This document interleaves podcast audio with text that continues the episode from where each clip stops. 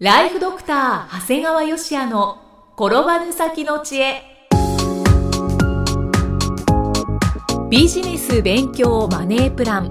介護ライフワークバランス。この番組では認知症専門医であり経営者でもある長谷川芳也が人生を10倍豊かにする知恵をお届けします。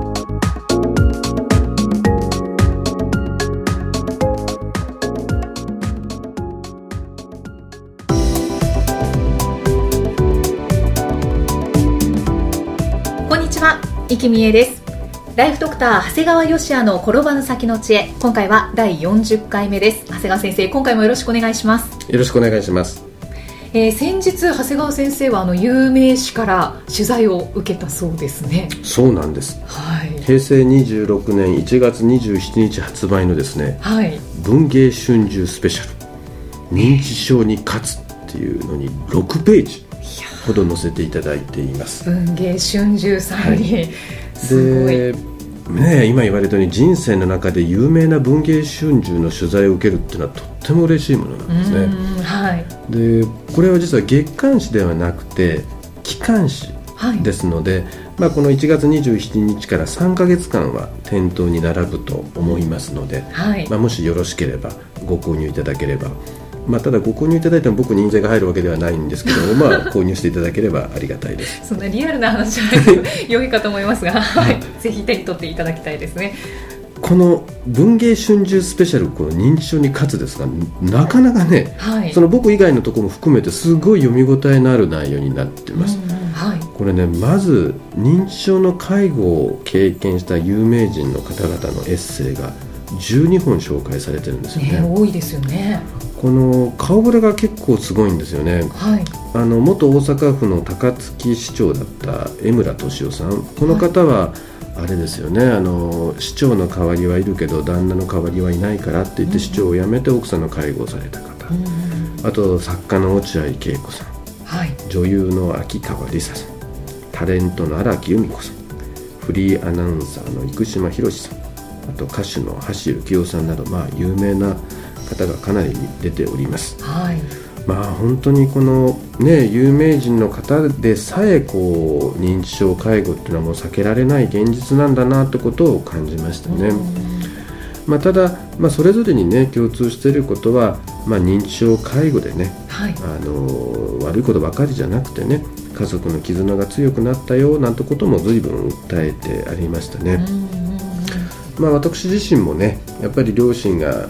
認知症の祖父の介護をしていたというところから、まあ、医者を志し、まあ、今の自分があるわけですから、はい。まあ、やっぱり認知症介護も悪いことばかりではないのかなとは思いますね、うんはい。まあ、確かにね見方変えたらね、まあ、いいこと何もないっていうところもあるんだけどね、あ逆に、うん、はい。これただ人間の知恵としてね、うん。こういう辛い大変なことの中でもなんとか視点を変えてねうん。あのいいこともあるんだと思うことで、まあ、なんとか成し遂げているんではないかなというふうに思いましたね。はい。その他にもね特集が3本あってねはい。予防と治療の最前線なんかでだとうん。こう僕が以前ご紹介した早期発見の切り札として、まあ、いわゆる以前紹介した MCI っていう早期認知症を逃すなとかね、はいはい。歯を大切にする人は認知症になりにくいだとかうん手術で治る認知症もあるなどが、まあ、紹介されてますね。えー、興味深い。でしょ？はい。介護と福祉の最前線なんかでは、まあ、介護系の基礎知識、家族介護の落とし穴。情報は最強の予防っていうのがそう紹介されているはい。でその他早期発見早期治療の道しるべなんかでは実際にどうやって認知症診断が行われるかなんていうことが紹介されてますので、まあ、この特集3本もね結構勉強になる。いや本当ですね、しかもなんかこう気になるタイトルが、ね、なんですよ。いっぱい載ってますね。これね機関誌にしてはちょっと内容豊富すぎますよ。本当に。あの一応税込み1000円ですので、あそうですよね、はい、その割にこの内容はないんじゃないっていうぐらい多いですね。あ。で先生はどんな取材を受けられたんで僕はですね、はい、公務員はなぜ認知症になりやすいのかという題名で取り上げていただきました新刊と同じ題名で。ね、はい、で正直僕はねこの題名って実は自分がつけた題名じゃないもんですから、はい、あんまりこれ取り上げられることは好きじゃないんですよね。そうなんですね。僕があくまで言いたいのは公務員同行じゃなくて、はい、認知症っていうのは記憶を司る海馬より先に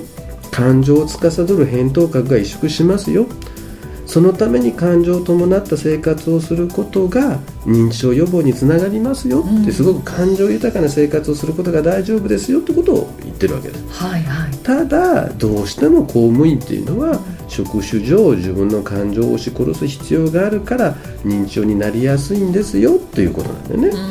だから当然ながら公務員の方々の中でも感情豊かな方も見えますし、はい、逆に公務員でなくても公務員のような考え方してて認知症になりやすそうだなという人もいることは事実なんですよね。公務員だけがということではないっていうことですよね。うん、ただ、さすが文芸春秋さんですね。なんと、はい、私の後ろのページには元タカラジェンの増谷滝子さんが取り上げられていました増谷さんの題名はなんと、はい、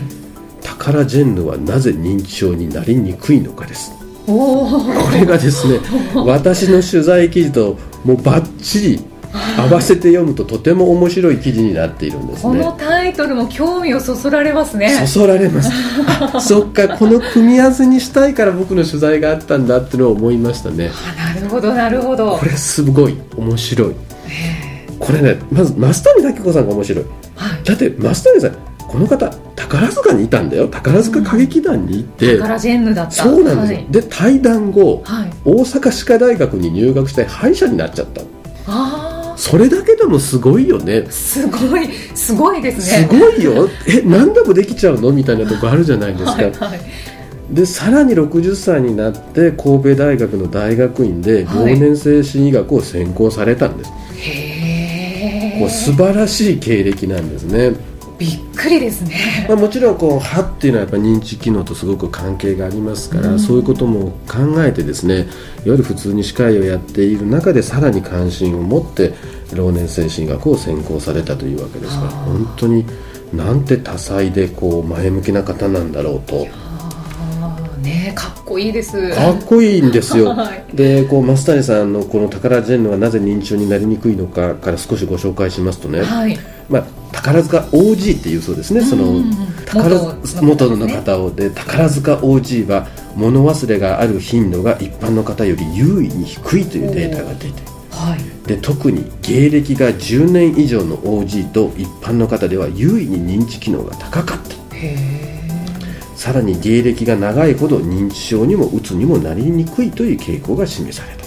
はい、それだけじゃなくて MRI、はい、で実際の画像でですね海馬の容積を比較すると OG の方の方が優位に大きかった。などが研究結果として示されていたというですね、まあ、一番疑問なのはなぜなのかっていうところですよね。そうですね、まあ、当然その中で増谷さんがこう考察をしていたんですが、はい、これらの考察として宝塚音楽学校では厳しい音楽芸術教育が行われていますが、うん。舞台上でお客様からの拍手を頂戴すると全ての苦労が報われると言われています、はい、これはですね究極の扁桃核刺激法ですねただ普通に、まあ、観客から拍手をもらっても当然これは会になるわけなんですがその前段階で厳しい教育があるからこそ会が倍増するんですよね、はい、でその後の人生においても苦難に向き合った時に逆にその時点で乗り切った時の会のイメージができちゃうわけですよね。大変だでもこれクリアしたらもっといいことがあるともうここで会になってしまって前向きに取り組めるんだと思いますねだからこうまさにいわゆるこう宝ジェンヌの方々っていうのはこう常にこう扁桃核を刺激すること、まあ、いわゆる訓練経験しちゃってるもんだからその後の人生でも常にもう習慣化しちゃったんですよねその扁桃核を刺激するということが、いやこれはまさに文芸春秋さんのですね、はい、ナイスな組み合わせだと思いますね。いや本当ですね。でその厳しい教育っていう部分も、うんうん、まあ深いといえば深いじゃないですか、うんうん。辛いっていう、うんうん。そういう刺激もうん。扁桃核にはいいっていうこ要するに。感情があるわけですからで辛いがあるから余計快がより高くなるということなんですよね。だから、まあ、逆にそれを悪用したりするということはあんまりここでは言っちゃいけないんだけど、はい。例えばこう綺麗な女性がこうちょっとわけのわかんない男に今引き込まれちゃうっていうのは、うん。例えばこうバーンと暴力振るってガーンとやってすごい不快なイメージにしたすぐ後にこう俺はやっぱお前がいないとダメなんだとかっていうとこう扁桃核が不快から快にすごい振り子のように動いちゃうわけですね。はいはいはい。それがただ普通に優しい言葉をかけてるよりもその前の不快が大きい分与えるインパクトが強いわけです。あそうですね。だから例えばそういうことを知っててやってるのか分かんないけど例えばメールある時急にメールをちょっと23日送んなく付き合ってる時にね、うん。送んなくなるようにしときながらあどうしたんだろうと思ってそこでダダダダダダッとやってしまうとまた来る。だから、はい。あの世の中の女性の方はですねあのタカラ・ジェンヌさんがこう不快と快の振り子で快を刺激するのはいいんですが、はいはい。あの悪い男がそういうのをうまく使ってるケースもあるもんですからあのなんかメールがたまに来るとダダダッと来るなと思ったりするとそういう人は悪用してるケースがあったりしますのであこれ実はあの扁桃核を刺激するためにはちょっと不快な部分もあった方がより効果的に刺激ができるということでここで喋っちゃっていいのかどうか思ったんですけど。まあ、あの参考にはしないでくださいそう。だから男性は悪用してはいけませんし、ね。女性は悪用されてると思ったら注意してください、うんということになります。はい。こんなこと話す気はなかったんですけど、イキさんが振るからいけないです。ありがとうございます。はい、まあ、いずれ私と増谷さんのはい。講演もいいんじゃないかなと思っていますが、ああい。いですね、何の予定もありませんが、あのいずれそんな気がしております。う。んまあ、改めて素晴らしい取材をね、はい。あの出会いいただけた文芸春秋さんには感謝しております。あのそういったこととは別に、まあ、認知症に不安があったり関心がある方にはとてもおすすめの、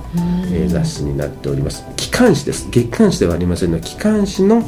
えー文芸春秋スペシャル。はい。認知症に勝つですね、1月27日にはい。発売されております、ねえあのー今、えー私と増谷さんの講演もいいんじゃないかっていうふうに長谷川先生おっしゃいましたけどなんかもう今の一言こう実現しそうな気がしますね。ありますね。はい、ねえ。まあ、でもそれにしてもあの一番に感じたのはこの認知症がテーマの本というか、うん。まあ、雑誌がこう発売されるっていうことは本当に認知症っていうものが身近なものになってきているんだなっていうそういう証拠なんだろうなっていうのをものすごく感じましたね。そうですね。うん。これからのためにぜひご一読ください。よろしくお願いします。長谷川先生今回もありがとうございました。ありがとうございました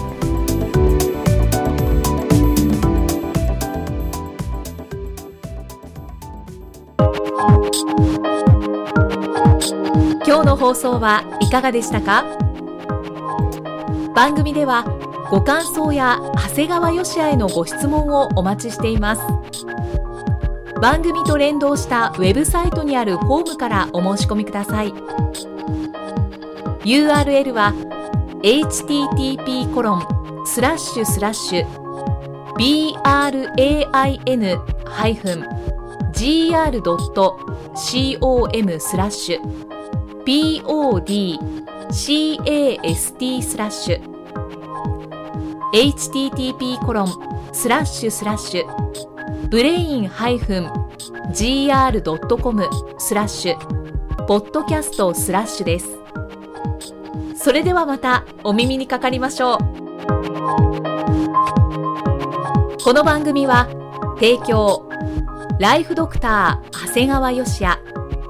プロデュースキクタスナレーションは生きみえによりお送りいたしました。